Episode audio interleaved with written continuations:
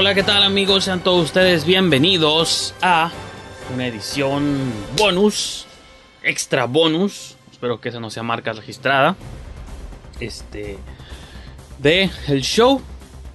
No sé en qué orden de lanzamiento van a estar, eh, pero lo mencioné en el último video que grabé, que va a salir el 22 de diciembre, de que ese va a ser mi último episodio regular de la temporada. El 25 en la mañana va a aparecer otro video sorpresa bajo su arbolito. No, no es tan sorpresa así de que nunca lo han visto antes, pero es un video nuevo y este sí va a ser técnicamente el último video del año. Pero tengo que arrojar este todavía aparte este esta cápsula informativa, este segmento, este review, este video donde les voy a hablar nada más y nada menos que Wonder Woman 1984. No sé si el título es 1984 o nomás 84, Wonder Woman 84 y WW84 hashtag, entonces tiene como mil nombres, ¿no? Pero el punto es que es la segunda parte, la secuela y el volumen 2, ¿no? El capítulo 2, tomo 2 de esta franquicia. Bueno, la franquicia en sí es más larga, ¿no? Es, todo el universo expandido de DC Comics en el cine, pero del, ahora sí que del mundo creado por la gran Patty Jenkins, que apenas Wonder Woman, el otro día estaba escuchando un podcast, una entrevista con Patty Jenkins, y como que no me acordaba o no había hecho esa conexión de que apenas Wonder Woman era su segunda película después de Monster casi 10 años atrás. Y en el Inter había dirigido muchos episodios, pilotos, este, series de televisión. Se, se había trabajado como en cosas, pero como que película en forma realmente desde Wonder Woman. O sea, creo que Wonder Woman es apenas su segunda movie. Repito, lo cual es como extraño, ¿no? Decir, pues, como ese salto se puede sentir como muy amplio pero fueron años, ¿no? Años de estar ahí, porque aquí estoy checando, Monster es del 2003 y Wonder Woman del 2017, entonces son 15 años entre su primer movie y su segunda movie. Y ahorita, por lo visto, ya agarraron a Patty. Se supone que iba a ser una trilogía Wonder Woman, no sé en el timeline dónde entre eso, pero ahora supuestamente ella va a dirigir una movie para Disney, digo, para Disney Star Wars con Rogue Squadron que de Rogue Squadron lo único que conozco es el juego, entonces realmente ahí sí no sé en particular qué significa. Pero bueno, esta movie de Wonder Woman 84, a un cierto, no al nivel de New Mutants, pero como similar hasta cierta medida, era una película que estuvo ahí como guardada por más de un año, casi dos años me parece. Creo que desde mediados del 2019 ya estaba lista. Y se la fueron empujando como al otoño, a diciembre, iba a salir este verano del 2020 y finalmente la, acomodaron luego acá en diciembre. Originalmente iba a salir solo en cines o en cines como la mayoría de las movies, pero terminó obviamente esto es en Estados Unidos, va a tener como lanzamiento dual o doble. Y el mero 25, la mera Navidad, va a aparecer en HBO Max y en cines selectos, ¿no? De Estados Unidos. El resto del mundo, a partir del 16, ya la, podían ver en cines.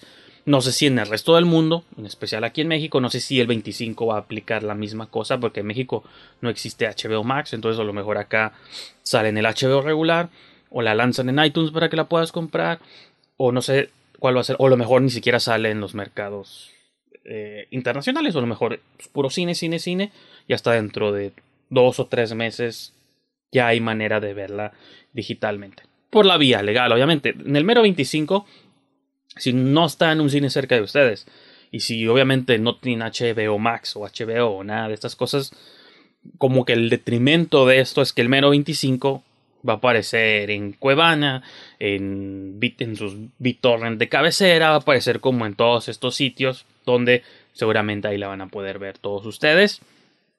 Yo nunca desaconsejo no ver piratería porque sería como hipócrita. Una de mi parte, porque yo veo un montón de movies también así. Y por otro lado, también sería como no entender la economía de la gente y que cada quien tiene prioridades y cosas que prefiere pagar. Entonces, mi única sugerencia, o los únicos, en, en, este caso específico, o en cualquier tipo de blockbuster, mi única sugerencia si van a ver una movie pirata, traten de descargarla en la mejor calidad posible. Esta movie va a ser lanzada en 4K, sí va a ser un archivo como de 20 gigabytes, pero creo que hoy en día una computadora promedio, un disco duro promedio puede tolerar un archivo de veintitantos gigas, nomás bórrenlo después de ver la movie.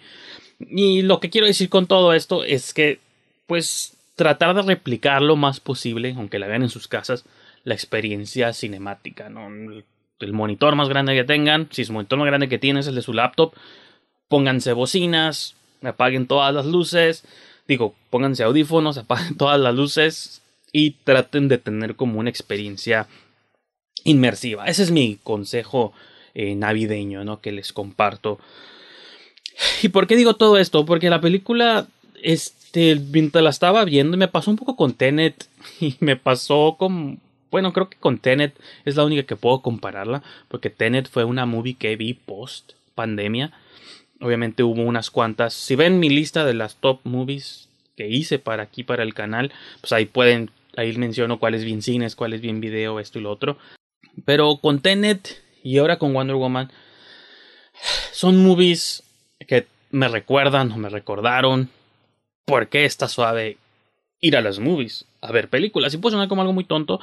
Y siendo que conforme pasen los meses es algo que se va a empezar a olvidar, se le va a empezar a olvidar como a mucha gente. Sobre todo, repito, si no lo ven como prioridad, pues dicen, ah, pues la ver en mi casa, la bajo, la pirateo, la compro. Los medios o métodos que ustedes tengan para hacerlo.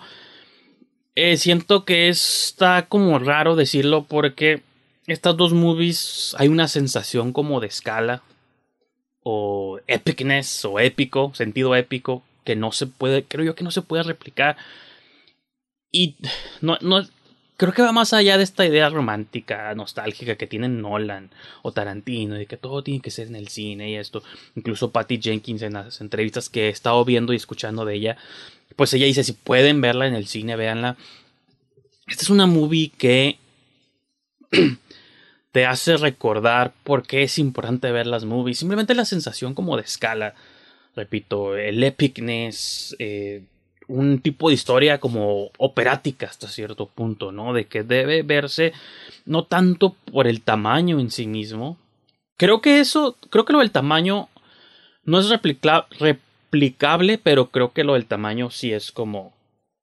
Mientras te concentres en la pantalla, yo diría, ok, no importa si lo estás viendo en tu compu, incluso en tu tableta o tu celular, Siempre y cuando tu atención esté individida y no te metas al teléfono, ni a redes sociales, ni nada por el estilo, y te pongas audífonos, creo que no es tanto por el tamaño, es, es otra cosa extra que está como difícil de, de, explicar. Entonces, cuando lo que está suave también, aparte de esta película, digo, he hablado de todo menos de Wonder Woman, dura como dos horas y media. No sé por qué, como que nunca pensé en el tiempo cuando entré a ver la movie pero agradeces como que dure tanto, pues, ¿no? O sea, de que es un este tipo de historia épicas, este, como grandes, históricas, y que en eso se han convertido poco a poco las películas de superhéroes, digo, cosas como Endgame o Infinity War del lado de Marvel, en eso se han convertido las movies, ¿no? Son como las como las leyendas o las fábulas de nuestro tiempo, ¿no? Creo que aquí Patty Jenkins con Wonder Woman trata de hacer lo mismo, y hay una reflexión con la que me quedé después de ver la movie. Dije, ¿por qué esta movie se siente que taclea como tópicos más humanos, no? Incluso pareciera que estuvo hecha pensada en un mundo post pandemia o post las crisis mundiales que hemos estado viviendo los últimos, los últimos meses o que han estado como tan este, presentes, ¿no? Los últimos meses. Porque la movie tiene momentos, y siempre cuando ya veo escenas así como de la sociedad en caos, y gente robando como tiendas y azotando las calles en protestas, quemando cosas, este, las poderes del mundo en al borde de guerra. Digo, esta movie se hizo como antes de todas estas cosas y sobre y aparte situada en los ochentas donde donde se popularizó. Bueno, popularizar es la palabra equivocada porque previo a los ochentas obviamente hubo guerras mundiales que seguramente estuvo estuvieron presentes en el colectivo, en el consciente colectivo, pero obviamente el alcance o los medios de aquellos tiempos pues, era periódico, radio, ¿no? O la tele tal vez entró después. En los ochentas había una especie de sensación de que ya todo era como universal, a pesar de que no es cierto, o sea, había no había internet todavía, el teléfono personal apenas estaba convirtiendo como una cosa. El hecho de que esté intencionalmente situada en el 84, creo que es porque los 80s, o en particular ese año específico o ese momento específico, y, en especial para Patty Jenkins, ¿no? Creo que también todo es generacional. Si alguien joven hiciera una movie sobre con este tipo de reflexiones seguramente la situaría en los 90 o en los 2000 porque es lo que conocieron, lo que vivieron. Veo un mundo en el que Patty Jenkins sitúa, utiliza los 80 como para comentar sobre este cambio de mentalidad, este, de globalización, la popularización de, digo, de la televisión y la media y esta idea del futurismo, ¿no? También que había como en los 80 de que ya estamos en el futuro, el futuro es ahora que siempre se siente. Hoy todos sentimos que el futuro es ahora, pero si alguien dentro de, de 20 años o de 30 años viajara al pasado, o sea, viajara a nuestro tiempo y nos dijera, no, esto que ustedes creen que es el futuro en el 2020, espérense a llegar al 2050 y así cada 20 o 30 años. Entonces, creo que si hay como una idea y siento que si hay como un pensamiento detrás de todo esto y sobre todo porque pienso mucho, hubo una de X-Men, no me acuerdo el título, las confundo todas, que también estuvo situada como en los 80 donde salía Peter Dinklage, que nomás era como un setting, ¿no? Como, ah, esta movie es en los 80 y ya, no hay pedo. Creo que hay, si hay una intención detrás de que esta movie, o sea, no es nomás porque Stranger Things está de moda, que Patty Jenkins seguramente dijo, ah, pues los 80 están de moda otra vez, vamos a situar una movie. No, creo que sí hay una idea como conceptual. El hecho de que tu villano sea Max Lord, que es este pseudo Donald Trump, ¿no? Así como eh, empresario, también muy de la mentalidad de aquellos tiempos. Y cómo poder hacerte rápido, este, rico, rápido, estafando como tu camino, este, así creando, inventando negocios como en del aire, nomás para hacer como dinero, estas clásicas este, esquemas de pirámide, ¿no? De hazte rico rápido, es como en este, pues sí, evangelista, pero no, son estos que aparecen como en la televisión, llama a tal número y con una pequeña inversión puedes hacerte multimillonario y salen en yates, ¿no? Y con modelos rubias y todo el rollo. O sea, como este tipo de lobo de Wall Street, ¿no? Como esa cultura, pues del hecho de que simplemente ese personaje sea tu villano, creo que ya está ahí como queriendo decir algo, este, también Jenkins. Y en general creo que sí, eh, lo, curada también es pues eh, la movie nos recuerda, lo que nos remite mucho a la primer, a la primer película, es que pues Wonder Woman o Diana Prince es un personaje que está fuera como, no solo fuera de tiempo, está como fuera, o sea, el clásico término es pez fuera del agua, ¿no? Pero el hecho de que venga como de una cultura o su, su análisis o su observación de la cultura humana sea como tan externa, casi alienígena, ¿no? Tipo como Superman. Superman cuando llega de Krypton, pues tiene una mirada como extraterrestre, ¿no? De cómo somos los humanos. El hecho de que Wonder Woman haya estado privada como de la humanidad, viviendo en Temisquira con otras amazonas por tantos años, le, da a ella como una mirada como que nos ve como somos, ¿no? Y aparte ella siempre tiene todo este rollo como de la verdad, este, la honestidad, los, valores, tiene su lazo este que te forza como a decir la verdad. Y esos son este, elementos del personaje desde el cómic, ¿no? ¿no? es como que lo están inventando aquí en la movie. Pero lo que está interesante, pues, es cómo la utilizan a ella. En la primer movie ya se, ya era viendo a Wonder Woman adaptándose al mundo, al mundo real. Eh, o cómo funcionan las dinámicas del mundo real. Como que estamos en los ochentas, como que ella ha estado desde aquella Primera Guerra Mundial hasta los ochentas, como que ha tenido que adaptarse a la par de todos nosotros, pero aún así mantiene como esta perspectiva externa de cómo la gente las nuevas cosas que le están gustando a la gente, ¿no? Y el alza, por ejemplo, de los shopping malls, ¿no? De los centros comerciales, otra vez, el consumismo, todo esto, y cómo esas cosas causan cierta como ruptura en el punto de vista de ella. Y creo que el, este, uno de los plot points o de los problemas, ¿no? Que, que surgen en la trama es cuando ella hasta cierto punto se deja llevar como por este cambio en la sociedad alrededor y empieza ella también como a tener como deseos propios, un tanto egoístas tal vez, que, están bien justificados, ¿no? Hasta cierto punto los sentimientos que tiene ella, los sentimientos que tiene Kristen Wiig, su personaje de Bárbara Minerva, que termina siendo Chira, eso no es spoiler, pero pues, ya todos lo sabemos, ¿no? Que Chira es como la némesis de Wonder Woman, ¿no? En los cómics, así como Batman tiene su Joker, Wonder Woman tiene su Chira, ¿no? Este, entonces está curada porque tanto el personaje de Max Lord, que es Pedro Pascal, el famoso Mandalorian, Kristen Wiig y este y Diana Prince, que es Gal Gadot, los tres tienen como diferentes aspiraciones, obviamente, en la vida. Pero los tres como que están empapados como por la cultura esta que están viviendo alrededor, ¿no? Y repito, la movie dura dos horas y media y a lo mejor esto va a ser un detrimento o va a ser como un negativo para muchas personas, pero la película no tiene acción, o sea, la movie es un drama, es como un drama así de, nomás estar como meditando la existencia, de que no, a mí no, a mí de manera personal a mí no me molestó el hecho de que la movie no tuviera tanta acción, porque pienso mucho en la primera película y la película, la primera película, cada ciertos cues, cada ciertos minutos había una pequeña secuencia de acción. Obviamente es memorable la secuencia esta del medio donde Wonder Woman sale y se enfrenta como a todos los soldados y todo.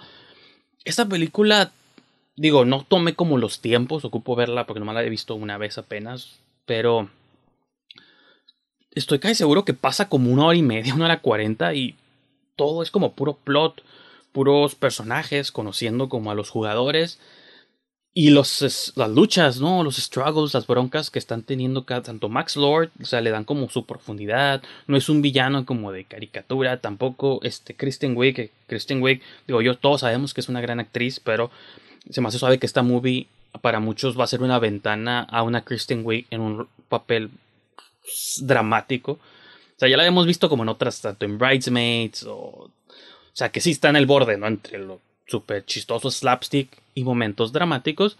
Y ahorita a lo mejor no me vienen a la mente otros roles serios que haya hecho, pero por así que a lo mejor mucha gente o el grupo de público que ve las películas de superhéroes, a lo mejor la tienen como en otra. A lo mejor la tienen todavía como, ah, es la, del, la de la comedia, ¿no? La de los chistes, la que hace este, como puras cosas chistosas.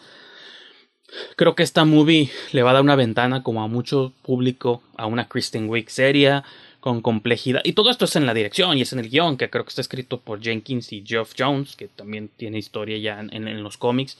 Entonces, es eso, pues como la movie me sorprendió lo dramática y lo seria que es.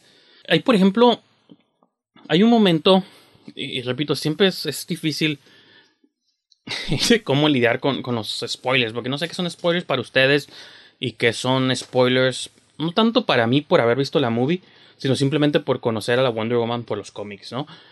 Eh, o en las caricaturas, seguramente los, los, este, en las caricaturas o en los cómics, este, hay ciertas, hay como ciertos elementos que son como integrales a la, a la leyenda de Wonder Woman.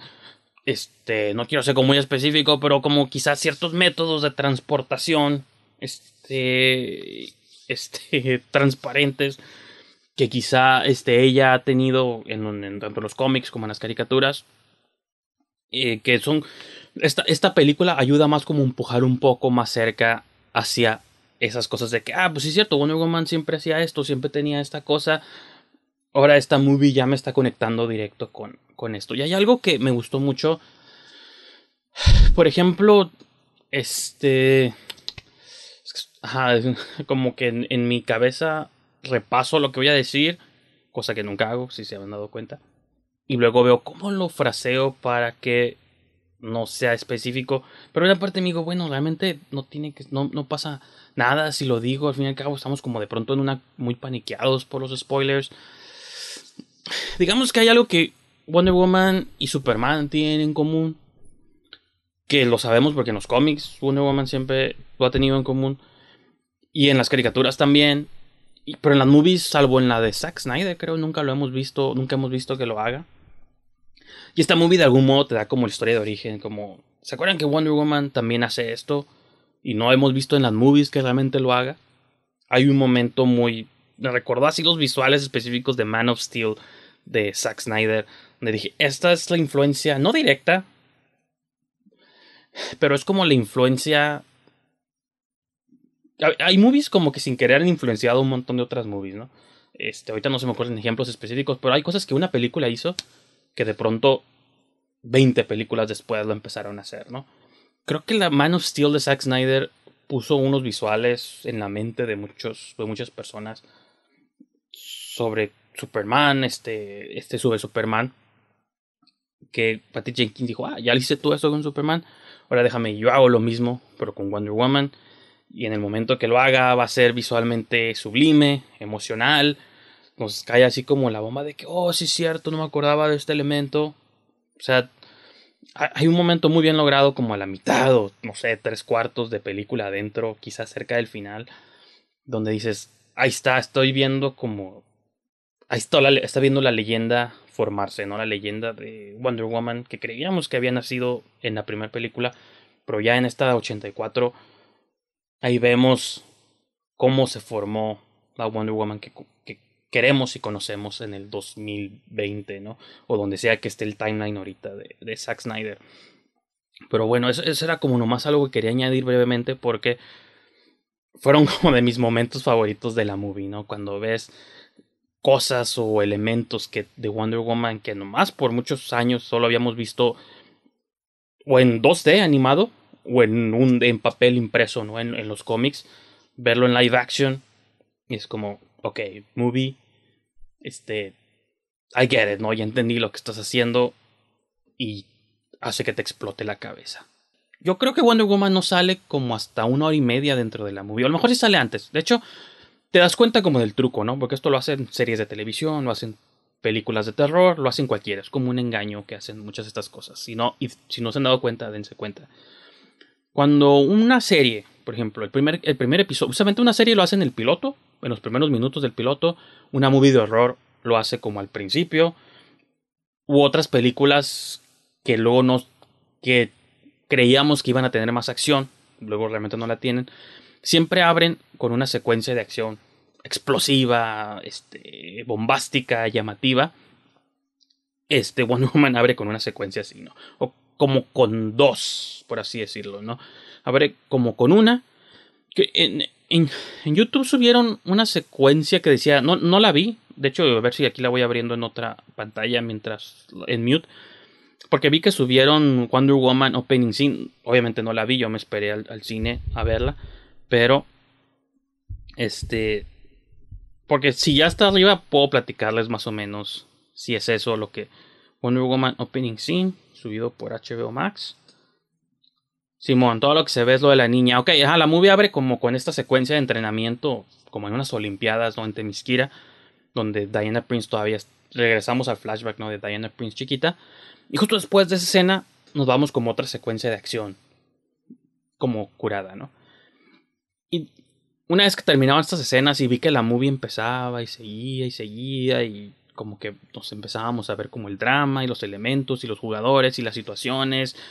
Y ahí se introduce también el elemento este de Steve Trevor, ¿no? Que Chris Pine también regresa. Sabemos en, en el trailer por cómo. No cómo regresa, pero sabemos que regresa.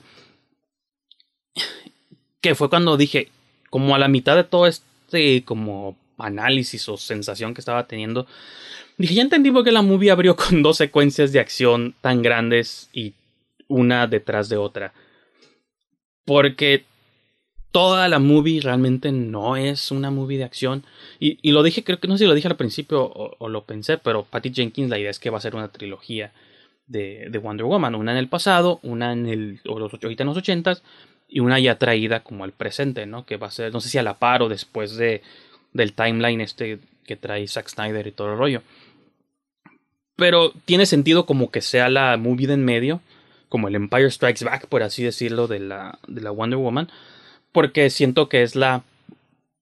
sí se siente como una movie transicional, como de pensamiento, ¿no? De ella, de, como la de antes, la que se está adaptando, y en el presente una que ya se adaptó, ¿no? Entonces, en ese sentido también tiene sentido, valga la redundancia, de que sea una movie como más tranquila, y ya cerca de la recta final tiene como unas secuencias de acción, pero tampoco son las secuencias que vimos en la primera Wonder Woman, por ejemplo. Mucha gente se quejó, a mí no me molestó que, sea, se siente la batalla final con Ares un poco como forzada, ¿no? Porque la movie de algún modo no te había como planteado nada tan mitológico, era Wonder Woman contra nazis o los este el crew este que se me olvidó el nombre que tienen el crew los iba a decir Howling Commandos pero creo que esos no son los de los de Wonder Woman. Tienen un nombre también así. Este pues es casi como todo muy terrenal. Ya hasta el final meten al dios Ares esto y lo otro.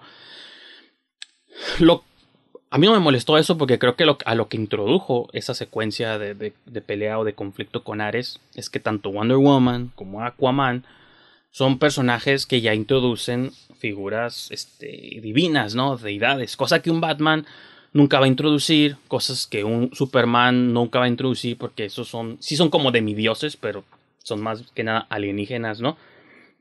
Pero la ventaja que tienes con Wonder Woman o con un Aquaman es que puedes introducir son como los Thor del mundo de Marvel, ¿no? Thor, con Thor puedes abrirte un portal o una ventana a universos paralelos, a dioses, a demidioses, a criaturas fantásticas. Para cuando se la primera Wonder Woman, obviamente no habíamos visto Aquaman. Quiero creer que entre la primera Wonder Woman y lo que vimos en Aquaman, de algún modo la gente ya está como consciente de que ah, DC tiene dioses también rondando por ahí, ¿no?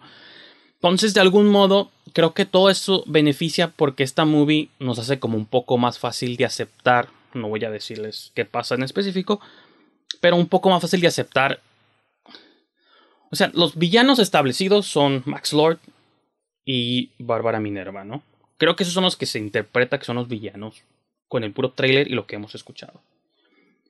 Pero conforme avanza la movie nos damos cuenta que quizá hay otras entidades o deidades allá afuera que están trabajando a través de estos personajes, similar a como Ares, que también es un dios de la mitología griega, pues usaron en la primera movie, creo que esta segunda movie también te plantea esto conforme avanza el tercer acto. Y digo, creo que la primera movie si algo sirvió como para que aceptemos este tipo de cosas que de otro modo se nos harían como demasiado fantásticas. Pero pues Diana y el mundo de Wonder Woman siempre ha peleado pues con dioses o demidioses y mitología griega y todos estos como cosas que ya conocemos.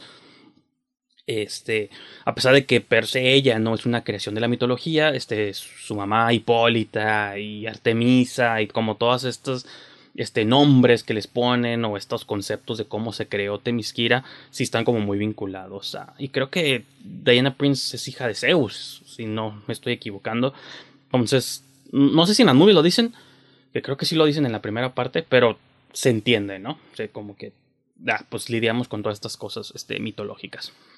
Entonces, repito, la película me, gustó bastante por eso, porque creo que era como ver de algún modo, no sé, no quiero decir un episodio de televisión de, de, de Wonder Woman, de, de, la viejita, pero de algún modo es una movie como que no está preocupada por si te estás emocionando por grandes secuencias de acción, sino creo que hasta incluso entiendo después por qué este, Diana tiene afinidad como por, por Batman. Bueno, los momentos que vimos en Justice League, ¿no? Que ni siquiera sabemos si esos momentos van a quedar en el Snyder Cut, pero lo que vimos en el Whedon Cut, por así decirlo, hay como unos hints, hay como cierta afinidad entre Wonder Woman, Diana, Prince y Bruce Wayne, ¿no? Ben Affleck. Porque gran parte de la movie en ella es como haciendo trabajo como de detective también. O sea, como ella, como Diana Prince. Repito, cuando, tarda un chingo en, lo que, en que salga como Wonder Woman. Lo cual para mí es un positivo porque también te hace como anticiparlo. O sea, no tanto verla con el traje, sino ver a Wonder Woman como creemos que queremos verla, pues, ¿no? Como, ah, pagué mi entrada, quiero ver explosiones, secuencias de acción, patadas. Y la movie te dice, no, si quieres, querías ver todo esto, te vas a tener que esperar, ¿no? Porque tenemos otra historia o tenemos otras ideas que te queremos contar primero. Y voy a, voy a redondear con algo que dije al principio. Yo creo que con eso voy a cerrar ya este como review o, o, plática o monólogo, por así decirlo, porque siempre se sienten estos como monólogos. De que a diferencia, y no por tirarle como shit o mierda a las películas de Marvel, porque incluso hay muchas de DC, por ejemplo, las de Zack Snyder. Zack Snyder, yo amo Zack Snyder, me, me arrodillo al culto de Zack Snyder. Incluso James Wan con su Aquaman. son movies espectáculo, entretenidas, y pero enfocadas como en los visuales hasta la muerte, ¿no? Y la guerra final de Aquaman, no se me olvide, con todas las criaturas místicas y fantásticas. Eh, los visuales, a los los cuadros que pinta este Zack Snyder con en celuloide son impresionantes. Lo que hace las Wonder Woman diferentes, y, no quiero reducirlo a que porque es Patty Jenkins y porque es mujer y son otras sensibilidades, mucha gente podrá argumentar eso, yo a lo mejor podrá ser una parte de eso, yo no sé y no, no puedo saberlo, de que estas movies son, y las Marvel movies también pecan mucho de eso, es lo visual únicamente, algunas historias son entretenidas, algunas son emocionales, no estoy negando eso, si una movie te mueve, te mueve, y puede ser Thor Ragnarok, y a lo mejor Thor Ragnarok hace llorar a alguien, y cada quien, todos somos diferentes. Pero creo que las Wonder Woman y en particular esta segunda Wonder Woman es más una movie que bien pudo ser un drama sobre la humanidad, ¿no? Sobre qué cosas motivan a la humanidad, hablar sobre nuestras ambiciones, nuestros deseos, nuestras fallas, nuestros pecados, este, nuestras debilidades como humanidad completa.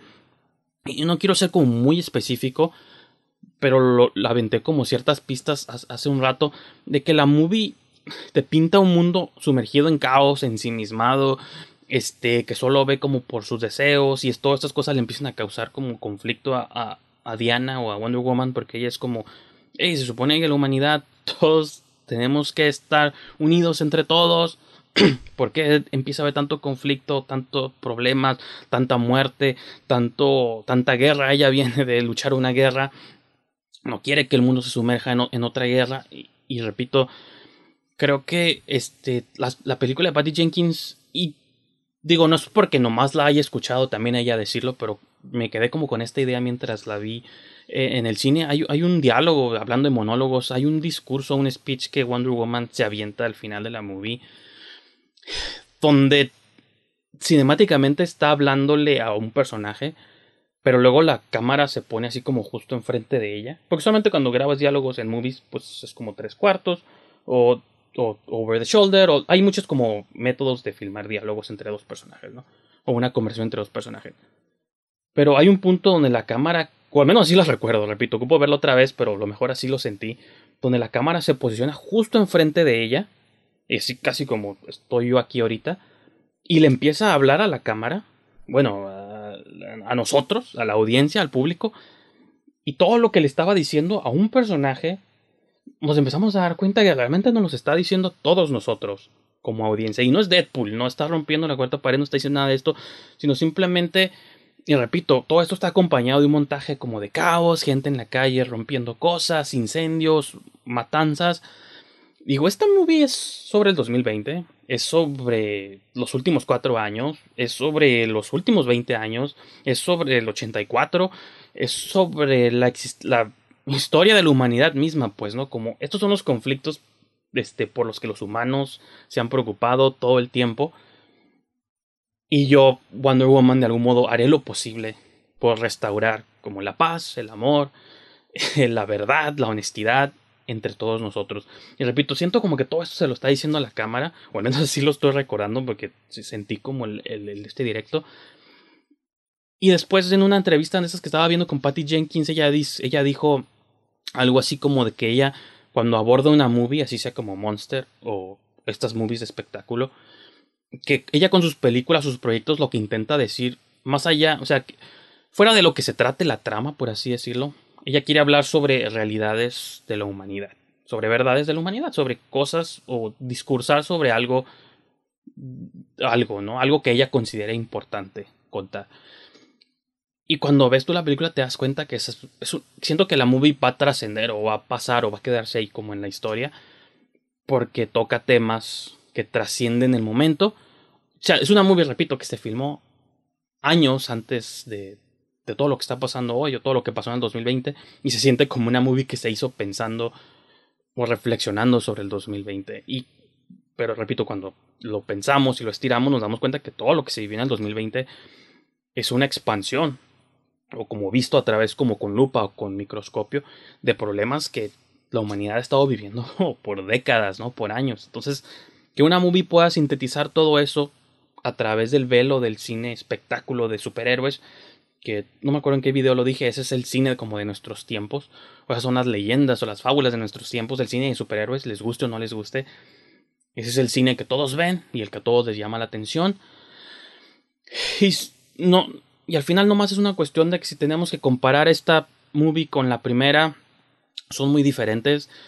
Eh, no sabría cuál es mejor, o yo siempre naturalmente me oriento más a las primeras partes porque son las que te establecen el mundo. Pero creo que los mensajes mucho más complejos están en esta segunda parte. Creo que la primera era como más straightforward, una película de acción, de aventura. Y creo que esta movie tiene como otras cosas trabajando a su en el fondo. Necesito verla como otra vez como para darle como otra lectura u, otro análisis, pero sí quedé muy sorprendido, quedé muy sorprendido y por ejemplo un Tenet que también me gustó el espectáculo, la parte espectacular de Tenet no tiene como estas ideas, porque a Nolan no le interesan esas ideas, o cree que le interesan, pero en sus movies no sabe cómo plasmarlas. Acá siento que sufrir es una palabra fuerte para decir, pero siento que esta movie, esta movie sufre de todo lo contrario. Sufre de un montón de ideas, o está como condensada en ideas que dejó de lado como quizá lo que se esperaría o los tropos del cine de superhéroes, pero eso, en mi opinión, es para su beneficio solo es para su beneficio porque entonces haces una movie o Patty Jenkins hace una movie que no se parece a ninguna otra película de su tipo, ni siquiera a la primera parte de su movie que hizo en el 2017, ¿no? 2016-17, no me acuerdo qué año salió, pero bueno. Yo creo que con eso concluyo la, la, verdad. Si les gustó la primera, esta les va a encantar. Si no les gustó la primera, dudo mucho que esta haga algo como para convencerlos. Pero si son fans como del universo DC, o, quieren ver como... Y eso es porque donde yo siempre entro en la defensa de DC, ¿no? Y por eso siempre digo, para mí todas las movies de DC son diferentes. Y los detractores de DC van a decir, no es cierto, todas son malas, todas se parecen, todas tienen ideas raras y confusas. Bueno, a lo mejor esa es la opinión de ustedes. Mi opinión es la opuesta. Para mí las movies de DC son superiores a las de Marvel, a pesar de que muchas de Marvel me gustan, porque tratan de ser como un poco más complejas o toman como mucho más riesgos. Y definitivamente Wonder Woman 1984 se siente como una movie de una directora que tiene las puertas abiertas de Hollywood. O sea, con la primera movie, y aún así batalló, si se acuerdan, todas estas luchas como de contratos y que no querían y le querían pagar menos y que esto y lo otro. Wonder Woman 2 contó la movie que ella quiso contar, nadie le puso límites. Y creo que sí, sí hizo una de las mejores movies de su tipo. Y no se parece a ninguna movie de superhéroes que hayamos visto en los últimos, en los últimos años, ¿no? Y eso es como muy, a mi opinión, es muy difícil, muy difícil de lograr. Creo que le debe más un Man of Steel, con sus debidas diferencias. Incluso ella mencionó haberse inspirado mucho en las de Richard Donner, en la Superman de los 70s y 80s. Entonces, sí, sí, y pues tiene sentido porque 80s y la movie está en los 80s. Si puedes trazar una línea más con Richard Donner y ese tipo de aventura como del superhéroe de antaño que, la, que lo que vemos hoy en día ya en, en, ese tipo de, de, películas, ¿no? Pero bueno, con eso dejo mi review épico de Wonder Woman 84. Va a ser el último review del año. No sé si sea el último video, probablemente no, pero es la última vez que les voy a hablar así en particular de una movie.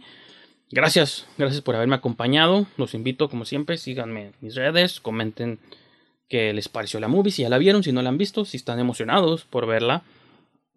Y, y pues nomás, eso, eso es todo lo que, lo quería comentarles. Así que con eso los dejo, gracias por escuchar y nos vemos en el 2020.